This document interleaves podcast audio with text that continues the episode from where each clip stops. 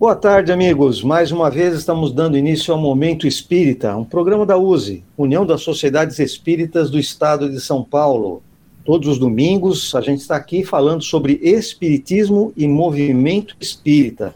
E hoje tem muita informação a respeito de atividades do movimento useano. Eu sou Amorim e nós vamos começar falando sobre a nossa enquete. Nós queremos que este mês do início da primavera, você fale o que o Espiritismo nos ensina sobre a natureza. Pensem a respeito disso e respondam pelo WhatsApp 11 998 40 5706 ou então pelo e-mail momentoespírita.usesp.org.br. Quero dizer que o sorteado do mês de agosto, que comentou sobre a questão das atividades filantrópicas nos centros espíritas, foi Elizabeth Robini, do Tatuapé. Por favor, entre em contato conosco novamente pelo WhatsApp ou pelo e-mail para informar a sua localização. Nós podemos enviar o livro, que é um presente da Livraria da USE. Falando sobre a Livraria da USE, falando sobre livros, eu quero cumprimentar Júlia Nezu e que ela fale também sobre qual vai ser o livro que nós vamos apresentar hoje na campanha de incentivo à leitura. Olá, Júlia.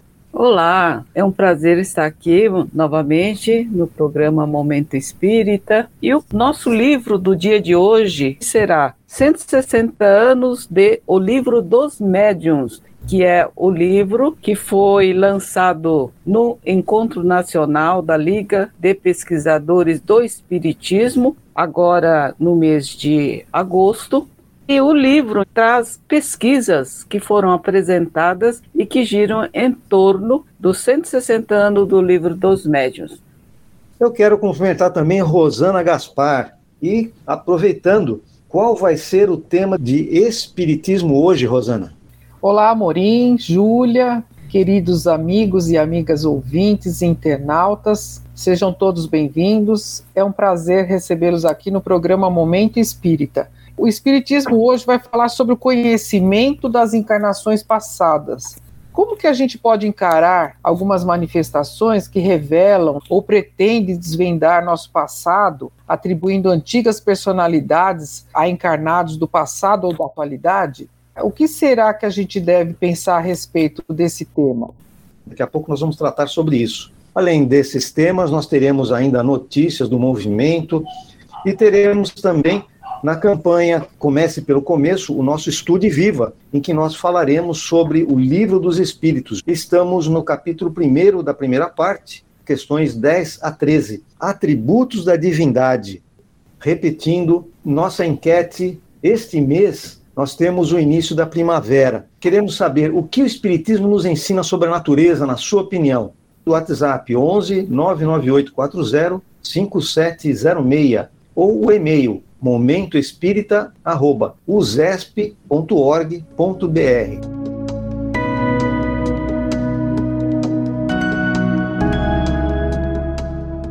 Vamos começar falando sobre livros. Todas as semanas a gente recomenda aqui alguma leitura para você ampliar o seu conhecimento.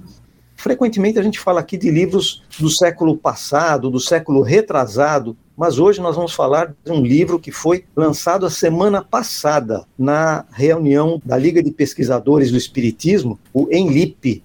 Júlia, você disse que é o livro 160 anos de O Livro dos Médiuns, de autores diversos. Fale um pouquinho sobre esse livro. Do ano passado, nós comemoramos os 160 anos do Livro dos Médiuns. Então, por isso que esse livro foi do conteúdo das apresentações no Enlip do ano passado. Por exemplo, um dos capítulos fala sobre o livro dos médiuns, origem dos textos e a evolução da obra. Então, é uma pesquisa bastante importante. O mecanismo da mediunidade é outro capítulo que faz um paralelo entre as obras de André Luiz e de Kardec. Uma outra análise que se apresenta nesse livro é o livro A Loucura sob o Novo Prisma, como produção de conhecimento científico novo, uma análise a partir da filosofia da ciência de Gaston Bercherart. Esse capítulo faz uma análise do livro A Loucura sobre o Novo Prisma, que é um livro de autoria de Dr. Bezerra de Menezes. É um livro que foi resgatado, inclusive, pela Federação Espírita do Estado de São Paulo. E esse livro traz, então, um novo prisma do que, que se chamava de loucura. A partir desse livro, eu acho que tem estudos muito interessantes. Hoje, esse assunto, dentro da área da psiquiatria, dentro da psicologia, tem estudos já muito interessantes, inclusive acadêmicos.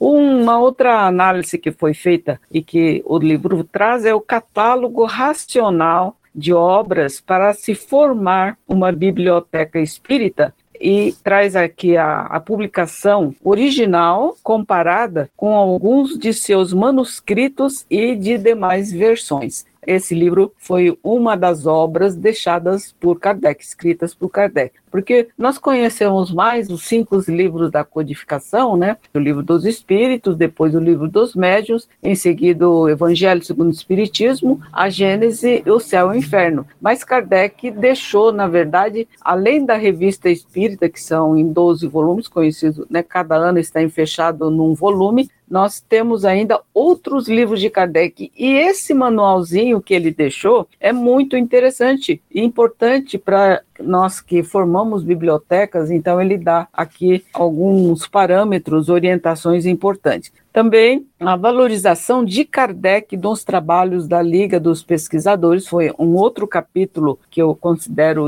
importante nesse livro. Os três conceitos de experiência, o crítico transcendental, o analítico pragmático e o espírita. Então, é uma análise desses três contextos da experiência né, do, desse crítico transcendental, do analítico pragmático e também o parâmetro espírita.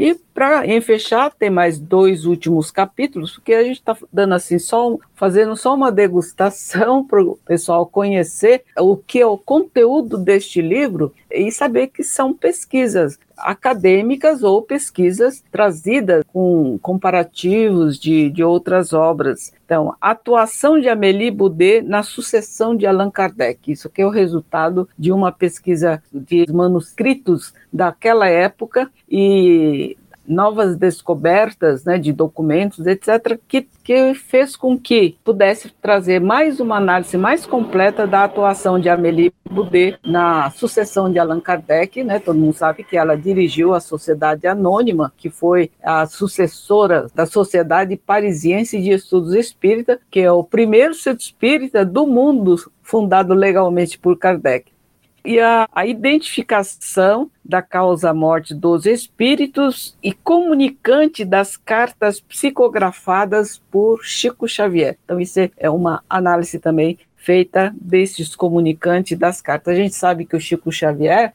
escreveu cerca de 10 mil cartas de entes queridos para os seus familiares, são aquelas famosas chamadas cartas consoladoras.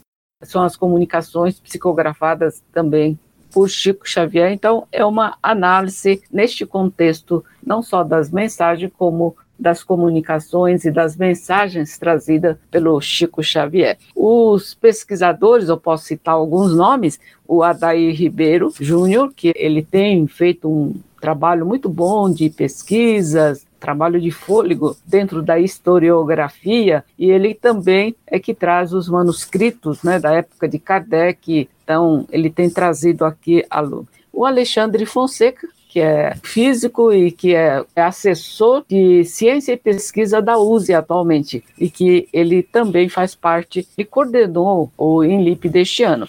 O Carlos Roberto Fernandes, Carlos Sete, que também participou desse nosso último encontro, também é um grande pesquisador, ele par participou também. Humberto Schubert Coelho, que é um filósofo, é uma pessoa que fantástica, um pesquisador, alguém com ótimo conteúdo. Também nós tivemos a Luciana Freitas, que está nesse livro, que também participou do Enlip deste ano, que apresentou um trabalho bastante importante, e o Jorge Luiz Lira que ele fez um trabalho de pesquisa importante aqui neste livro também. Enfim, eu contei um pouco do conteúdo do livro. Júlia, esse livro como ele foi lançado muito recentemente, certamente ele está à venda. Como as pessoas podem fazer para adquirir esse livro? Olha, ele se encontra no site, na livraria virtual do Centro de Cultura, Documentação e Pesquisa do Espiritismo Eduardo Carvalho Monteiro, aqui de São Paulo. Procure no site ccdpe.org.br ou então escreve lá Centro de Cultura Documentação que aparece no Google o site. Então, nós temos a livraria virtual e o livro está à venda no papel impresso e também você pode encontrar na plataforma do Amazon. Então, lá no Amazon é a livraria virtual, né? Então, digitalmente, para quem gosta de ler no, no Kindle ou no tablet, então pode comprar virtual. Então, para quem gosta de pegar, assim como eu gosto, de manusear o livro, uh, gosto até de folhear o livro para saber a gramatura do papel. Muito bem, então essa foi a dica de leitura para hoje, o livro 160 anos de O Livro dos Médiuns, autores diversos da Liga de Pesquisadores do Espiritismo.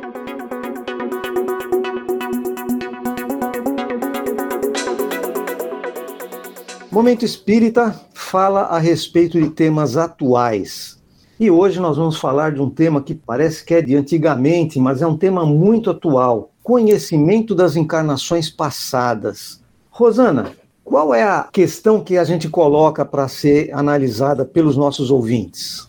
É como encarar algumas manifestações de encarnados ou desencarnados que pretendem desvendar o passado atribuindo antigas personalidades a encarnados do passado ou da atualidade, dizendo que a pessoa é uma princesa, um rei, ou foi um grande escritor, uma personalidade, um santo, enfim, pessoas que são notórias e que às vezes muitos ficam impressionados com essas revelações ou com essas pretensas revelações acredito que aí está o, o, ponto importante de nós trazermos esse tema para o momento espírita, porque quase na totalidade são pretensas revelações. Nós sabemos que existem pessoas que se autodenominam reencarnação de personalidades do passado. E existem também pessoas que atribuem a pessoas que são públicas,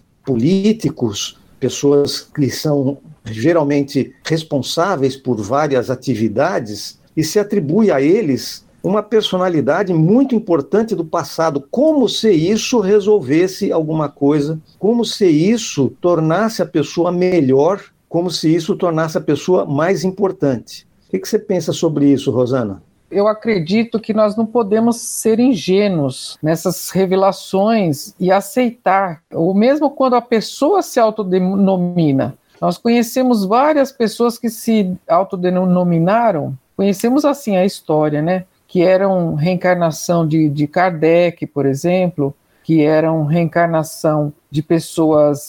Eu tive uma amiga que ela falava que ela foi amante do Carlos Gomes, né? Do maestro Carlos Gomes. E ela falou: olha, eu não conto para muita gente, mas eu, eu sei que eu fui e tal. É, acredito que é, nós temos sempre que passar todas as informações que a espiritualidade nos traz pelo crivo da razão. Quem sou eu hoje e por que, que eu seria uma rainha, uma pessoa de uma personalidade notória, né? Por quê? Por que razão? O próprio Chico falava que as rainhas e os reis estão todos nos hospitais, nos ambulatórios, né? Resgatando as dificuldades deles, porque tinham uma grande responsabilidade e muitas vezes falharam. E nós, justamente, somos aqueles que, que era do povão mesmo, né? não tínhamos essa notoriedade, porque se nós tivéssemos, nós não estaríamos numa situação tão boa como estamos hoje. Eu digo em relação até assim, a você está podendo estudar, você está tendo essa facilidade aqui de aprender, de estar trabalhando, né? De estar fazendo alguma coisa. Porque aqueles que já foram personalidades, que tinham problemas, dificuldades, e a gente sabe pela história, né? Não estariam numa situação tão boa. Então, é, eu vejo assim, com muita cautela, nunca aceitei nenhum tipo de revelação que me foi dada, justamente por conta disso. Não podemos ser ingênuos, temos que pensar bem a respeito disso. E também para que, que serviria? Por que, que eu quero saber do meu passado? Se eu tenho o esquecimento, justamente é para que eu possa melhorar nessa encarnação, melhorar no sentido de não me distrair com as dificuldades que eu tinha no passado. Então, hoje, na atualidade, essa minha personalidade, ela está trabalhando para uma melhora e a influência de um passado que justamente não me traria nenhum benefício em relação à minha vida presente. Júlia, quando a gente fala sobre essas pretensas reencarnações, muitas vezes as pessoas assumem que teriam tido uma postura muito importante no passado, mas que quando a gente analisa aquela personalidade, percebe que foram feitas muitas bobagens, foram cometidos muitos erros, e a pessoa hoje continua cometendo erros, né? Será que vale a pena a gente dizer que foi a reencarnação de um sei lá, um imperador, um rei, um presidente da república ou qualquer coisa assim, quando hoje a gente continua fazendo as mesmas bobagens, será que vale a pena a gente dizer que continua atrasado? Olha, eu nunca fui muito ligada em querer saber o que eu fui, não, que eu tenho medo de saber o que eu fui, viu? Porque de repente eu não fui grandes coisas e aí eu vou ficar muito frustrada, porque dificilmente todo mundo não pode ter sido rei, rainha, e não pode ter tido né, altos cargos e, e, e reencarnações, etc., tal, né, faraós e, e, outros postos aí que a humanidade almeja tanto. Então, nós somos uma população muito mais do povão do que da realeza. Então, ah, eu não quero saber o que eu fui, o que eu deixei de ser. Se eu quiser saber o que eu fui, olho no espelho e eu me autoanaliso. Né? Eu vejo lá, que, que eu tenho de imperfeição? Tenho tal coisa de imperfeição, eu ainda sou egoísta, ainda sou é, orgulhosa, sou vaidosa. Então a gente vai se analisando e falar é, o que é que eu já não fui na outra encarnação. Então, olha, Amorim, eu acho que é um assunto que todo mundo devia desencanar, sabe? De não, não se preocupar com isso e, e tocar a vida para frente, pensando no progresso, na evolução espiritual e ficar satisfeito com aquilo que nós estamos nessa encarnação. Se eu sou feia, se eu sou baixinha, eu queria ser muito mais alta do que eu sou, porque eu não alcanço o armário, é uma dificuldade. Mas, enfim, eu acho que estou aqui com esse tamanho, com essa cara, com esse jeito, com essa minha facilidade, vamos dizer, do que eu consegui estudar e tudo mais, acho que a gente está fazendo o melhor que pode, cada um de nós, e faremos melhor se a gente não souber, porque o passado pode atrapalhar a nossa vida. Você imaginou você olhar para a cara do seu filho e descobrir que ele foi o seu maior inimigo? Vai ser uma dureza, eu acho muito chato, muito triste. Olhar para o marido você casou com alguém para um reajustamento espiritual e etc. com ele, você olhar para ele e, e, saber que ele foi o teu algoz, ou você foi o algoz dele na, na outra encarnação. Olha, gente, não é, Amorim, eu não sei qual a sua opinião, mas eu prefiro não saber aquilo que eu fui. E olha que na minha vida, muita gente chegou, muitos médios, falou assim, Júlia, tô vendo aqui o que você foi no passado. E eu falo, não, não, não, não, não precisa me falar. Não conta, não. Não conta. Ah, mas eu, você foi uma coisa muito bacana. Eu falei, não conta também. Não quero saber nem se eu fui ruim, se eu fui boa. Eu quero tomar os devidos cuidados para ver se eu saio dessa encarnação melhor do que eu entrei. Muito bom, Júlia. E esse é o tema de hoje. A preocupação que muitas vezes surge na vida das pessoas sobre o conhecimento das encarnações passadas, para nós e para os outros. Precisa, como disse a Rosana, usarmos o raciocínio acima de tudo. Sejamos ponderados e não vamos atrás de histórias da carochinha. Já tem bastante falcatrua por aí para nós não precisarmos sermos nós as falcatruas.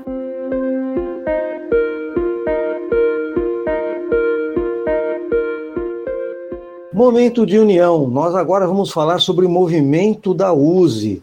Rosana, a semana passada nós tivemos a utilização da sede da USE para realizar o ENLIP, o encontro da Liga de Pesquisadores Espíritas, sábado e domingo passados. Mas a USE não para e tem duas novas atividades já programadas. Fale sobre elas, por favor.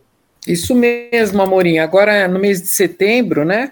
No dia 10 e 17, são dois sábados, tem um curso da Assessoria de Ciência e Pesquisa Espírita. Como avaliar projetos de pesquisa espíritas? São vagas limitadas. Você pode fazer inscrição pelo site da USE, você vai encontrar lá muitas pessoas têm vontade, têm assuntos que ele gostaria de pesquisar e fazer algum documento do que ele está pensando a respeito, ou então avaliar esses projetos de pesquisa. Esse curso ele visa você aprender a fazer avaliação desses projetos. É bem interessante. Então, é o horário das 15 às 17 horas e vai ser pelo Google. E essa facilidade que as pessoas têm hoje em dia, né? fazer da sua própria casa um curso bom como esse. E a outra atividade que nós vamos ter é a terceira semana da família espírita, pela USE. Vai ser dos dias 18 a 24 de setembro. O primeiro evento vai ser no dia 18, às 10 horas da manhã. Vai ser lá na sede da USE, vai ser presencial nós vamos ter a presença da Ercília Zilli, que é a presidente da ABRAP, Associação Brasileira dos Psicólogos Espíritas. E as palestras nós vamos ter convidados como Emanuel Cristiano, o Alessandro Viana, Astrid Saeg, Humberto Schubert, para quem não conhece também, conhece ele, o doutor Alejandro Vera, Eulália Bueno, que é lá de Santos. Então, são pessoas assim que vão trazer esses temas falando sobre a educação, sobre família, os desafios da vida familiar. Vai ser bem interessante e também vai ser pelos canais digitais da USE. E você disse que as inscrições e as informações estão no portal da USE. Então, diga no... qual é. O portal da USE é o www.usesp.org.br. E lá também você encontra várias informações. Temos a revista Dirigente Espírita, temos o programa Momento Espírita gravado, temos documentos antigos da USE que estão todos digitalizados nessa página e muito mais informações, guias que o dirigente espírita pode, pesquisar. Muito bem, então essa foi a informação sobre as atividades da USE. E você também pode participar do Clube Amigos da Boa Nova. Essa é uma ação para ajudar a manter no ar, através da manutenção dos equipamentos e da manutenção do pessoal técnico da Rede Boa Nova de rádio. 0800 12 018 38 é a forma para você se integrar nesse Clube Amigos da Boa Nova. Ou, se você preferir, feal.colabore.org. Das duas formas, você fica sabendo como ajudar, como colaborar com o Clube Amigos da Boa Nova.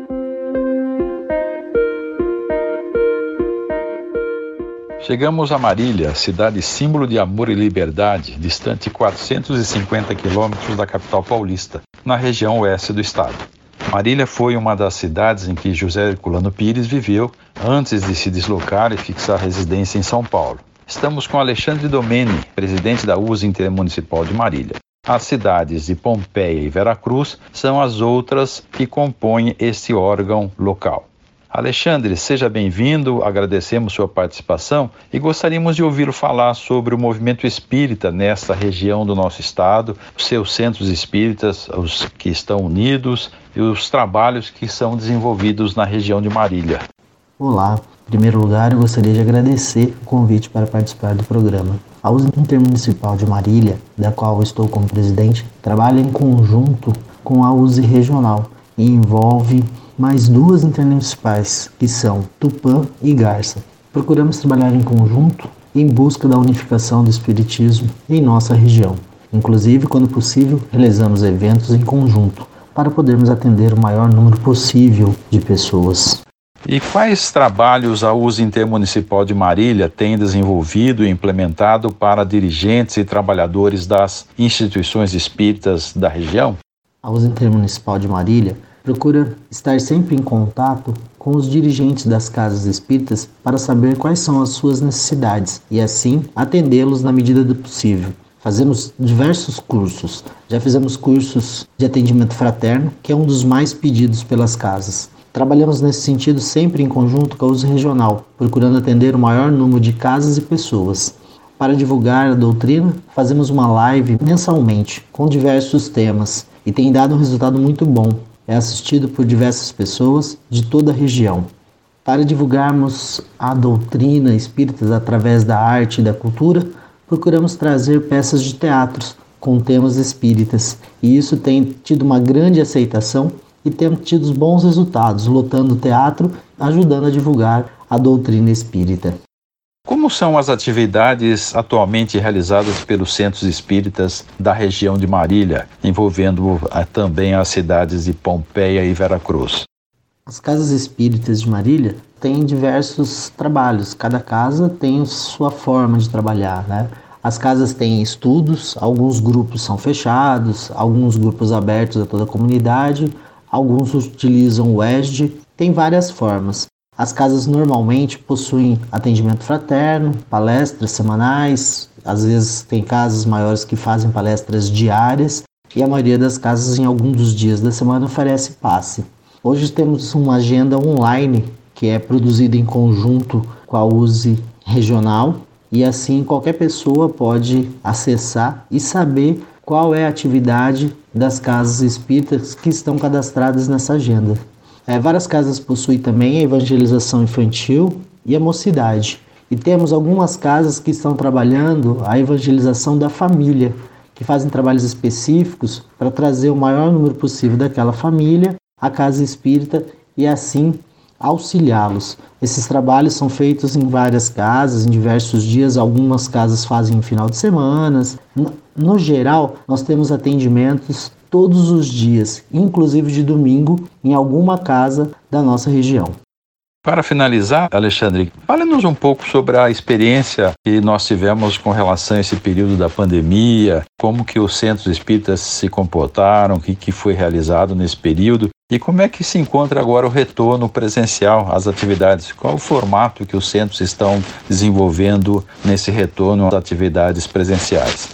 A pandemia foi um problema geral e as casas espíritas não ficaram é, de fora desse problema, né? Nós tivemos o fechamento das casas aqui na região, no auge da pandemia, e hoje praticamente todas as casas já estão trabalhando normalmente. Só que ainda não temos a frequência que tínhamos antes da pandemia. Muitas pessoas ainda querem e perguntam se não dá para continuar online, palestras, cursos, a casas que estão trabalhando de modo híbrido, algumas coisas online e algumas coisas presenciais. Mas a frequência nas casas ainda não é igual era antes da pandemia mas as casas estão fazendo um grande trabalho de divulgação e tentando trazer de volta os frequentadores para que possam participar de forma presencial nas atividades das casas espíritas, mostrando a importância de ir ao centro, que é necessário estar ali presente para poder adquirir conhecimento, assistir às palestras, tomar um passe e que quando possível a casa também tem atividades online. Algumas conseguem fazer isso, mas estamos tentando mostrar de todas as formas a importância de se fazer as atividades presenciais como eram antes. Mas temos consciência de que não vai ser mais como antes, né? A gente vai ter que saber trabalhar desta forma híbrida, com algumas coisas sendo feitas de forma online. Aparecido José Orlando, com Alexandre Domene, presidente da USE Intermunicipal de Marília, para o Momento de União.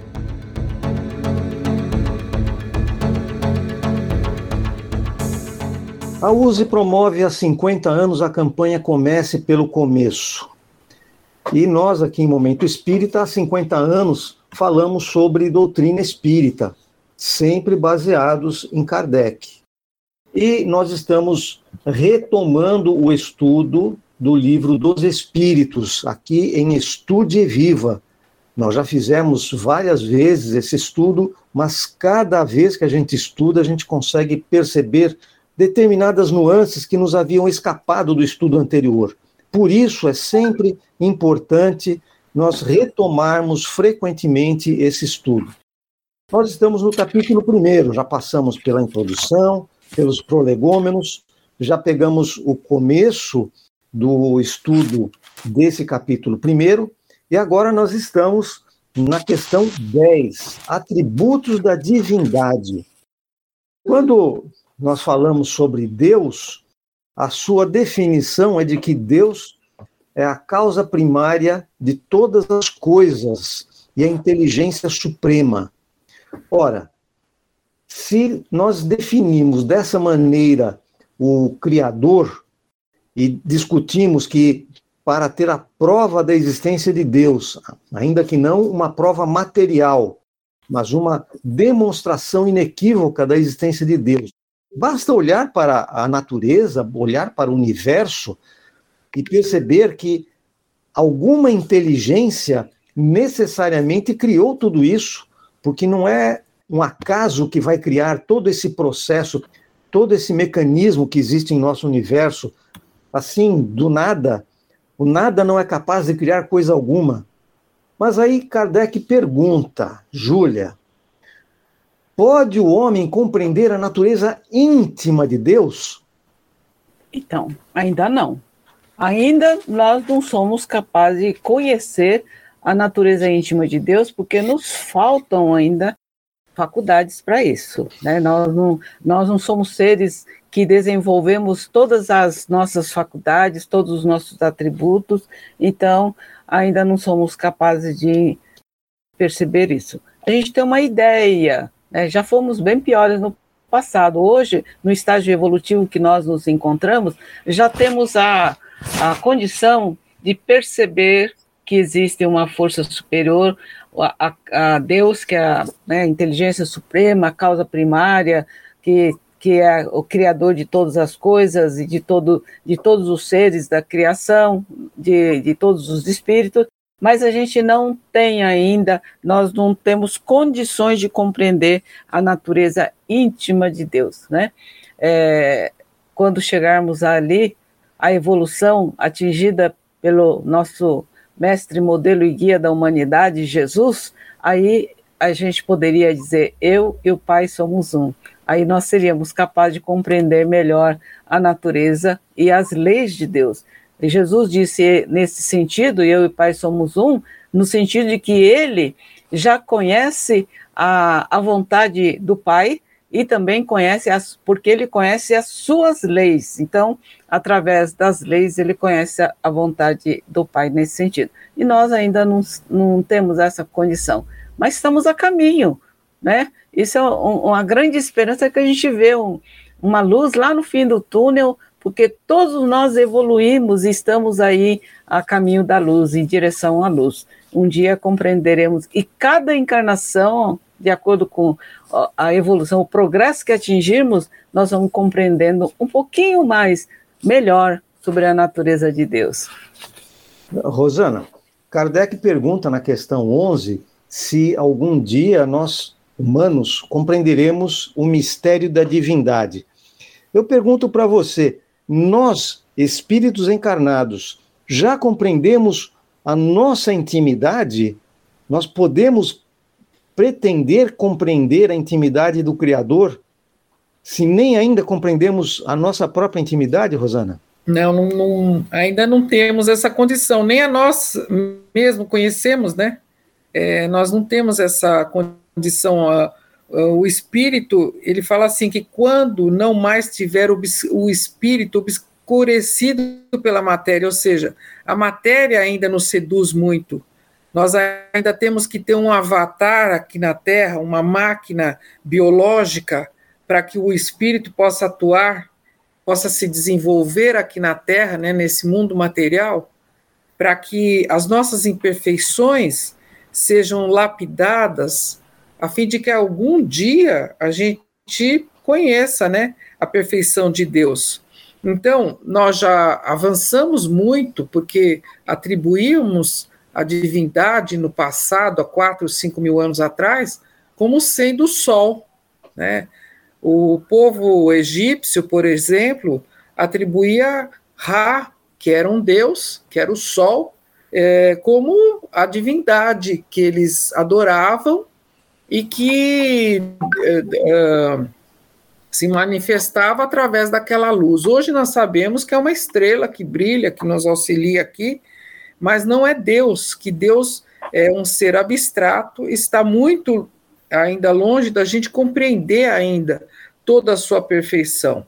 É, nós somos que nem crianças, que às vezes não compreendemos as ações do, dos pais, que, que cuidam, que às vezes nos obrigam a comer, é, a ir para a escola, a estudar, a, a ir no médico, tomar uma vacina, etc. Então, o homem também está nessa condição. Ele não conhece Deus, ele não conhece a sua própria intimidade, ele, como uma criança, só quer ficar jogando videogame, né? Nós, muitos, muitos homens só, e mulheres também só pensam no prazer material e acham que aqui no mundo é, é, pra, é um grande jogo, né? É um, é um lugar para apenas desfrutar daquilo que, que tem aqui na Terra, esquecendo das suas obrigações, mas à medida que a gente vai desenvolvendo o senso moral e descobrindo que cada um de nós temos sim uma tarefa designada pela divindade a ser desenvolvida aqui na Terra para nossa perfeição, né, para o nosso desenvolvimento, a hora que cada um fizer assim uma ideia da justiça de Deus, da justiça divina, é, nós vamos nos aproximando uh, da divindade e nos descobrindo, né? Nós vamos descobrindo também uh, o nosso Pai, né, que, como Jesus falou, o nosso Pai, que, que se, ele chama de Pai porque ele quer realmente o nosso bem. E todo o universo é voltado para o amor e para o bem. Então, nós não conhecemos ainda esse mistério, mas já temos ideia de que o mundo, é, o, o universo, ele é por uma força de amor mesmo, né? que vai nos construindo e nos melhorando a cada encarnação. Júlia, nós não somos capazes de compreender a natureza íntima de Deus, isso ficou patente já. Mas dá para a gente formar uma ideia de quais seriam as, as virtudes ou as qualidades de Deus? É, nós podemos, dentro da pouca evolução que nós temos, mas já passamos né, por uma feira de experiências, já nós podemos dizer, e estudamos isso no livro dos Espíritos, de Allan Kardec, que Deus é os atributos de Deus. Um dos atributos é que Deus é eterno. Né? É, ele é eterno, não tem começo também. Ele, a gente não sabe o começo, provavelmente Deus não tem começo. Quem tem a, a, a, o começo somos as suas criaturas, né? E nós também fomos criados, uma vez criados, nós não temos mais fim. Nós nunca vamos morrer, não vamos perecer nunca. Vamos só evoluir, crescer no sentido moral e espiritual. Também a gente pode dizer que Deus é imutável, imutável porque ele não vai, não está sujeito a mudança. Nós estamos sujeitos a muitas mudanças ainda, mas não Deus. As leis que regem o, o universo são leis perfeitas, são, são leis estáveis. A lei da gravidade é igual em qualquer parte do universo, né? Então, o magnetismo, enfim, todas as leis e tudo aquilo que nós temos aqui, que vamos descobrindo com a nossa ciência à medida que avança, isso é, é igual em toda parte, porque as leis de Deus são iguais em toda parte. É uma lei estável, não são como as nossas leis aqui da terra que são muito instáveis, são muito sujeitos à, à mudança, né? Como a lei de Moisés também era muito instável. Então, é só um dos atributos de Deus. Um outro atributo de Deus que nós estudamos no livro dos Espíritos é que Deus é imaterial, ou seja, que a sua natureza difere de tudo aquilo que nós conhecemos com o nome de matéria. Então a gente não tem ideia do que seja. Né? Aliás, uma das coisas, Amorim, que me chamou muita atenção quando eu peguei o livro dos Espíritos, né, eu era muito nova ainda, e lá na livraria Freitas Bastos, eu vi lá o livro dos Espíritos. Falei, mas como que livro? O Espírito tem livro? Livro dos Espíritos? Já achei o título estranho, porque eu não, eu não tinha lido ainda o livro. E aí depois eu vi abri primeira pergunta, que é Deus? Falei, nossa, tem um erro de português. A vida inteira eu aprendi que Deus era quem, e ali eu vejo que é que, né? Por quê? Tá acima. Deus não é uma pessoa, Deus não. não, não a gente não pode se. É, nós podemos nos sentir filhos de Deus, criados à sua imagem e semelhança, no sentido de trazermos o DNA de Deus, mas é, Deus, na sua infinita grandeza e perfeição, né? Então a gente não tem como saber é, é, como o que é Deus. Ainda muito sabiamente Kardec perguntou: o que é Deus, né? E os espíritos responderam: inteligência suprema, causa primária de todas as coisas, que é a definição de Deus da, para nós espíritos. E aí também tem outros atributos, né? É, vou só numerar aqui para eu não tomar muito tempo, que é que Deus é único, Deus é único. Então, é, se ele tivesse muitos deuses, ele não seria o, não teria não haveria então essa unidade de vistas e, e nem o poder de organização do universo. Então, os espíritos nos ensinam que Deus é único, que Deus é todo poderoso no sentido de que ele tem um poder soberano, de que é, ele é, ele faz todas as leis do todo o universo, dos bilhões de galáxias que existem, né? E nós não conhecemos ainda nem a nossa galáxia, nós conhecemos o nosso sistema solar muito, muito pouco ainda. A gente tem uma ideia aqui sim, simplesmente do nosso sistema solar. Então, Deus é esse todo-poderoso, soberanamente justo e bom. Então, isso aí me toca muito. Quando fala um dos atributos de Deus é que Deus é é, soberanamente justo e bom, nossa, isso me dá um, um, uma, uma, um, um sossego muito grande de que é, toda a lei de Deus é justa. E se, se, eu sofro, é porque eu transgredi essa lei. Se eu estou passando pelas dificuldades, pelos desafios, de um lado serve para minha evolução, mas a gente sabe que é porque você feriu a, as leis de Deus, você quebrou alguma regra das leis de Deus, que é uma lei perfeita, né? Porque ele é soberanamente justo e bom. Ah, enfim, e aí tem outros atributos também de Deus, você quer que, é, que eu fale dos outros atributos? Acho que esses são os principais atributos, pelo menos que a gente tenta né, é, entender falando sobre o nosso Deus, que é o nosso Pai, nosso Criador. Na próxima semana, a gente continua estudando o livro dos Espíritos e nós vamos entrar no item panteísmo. Você sabe o que é panteísmo? Na próxima semana a gente vai explicar.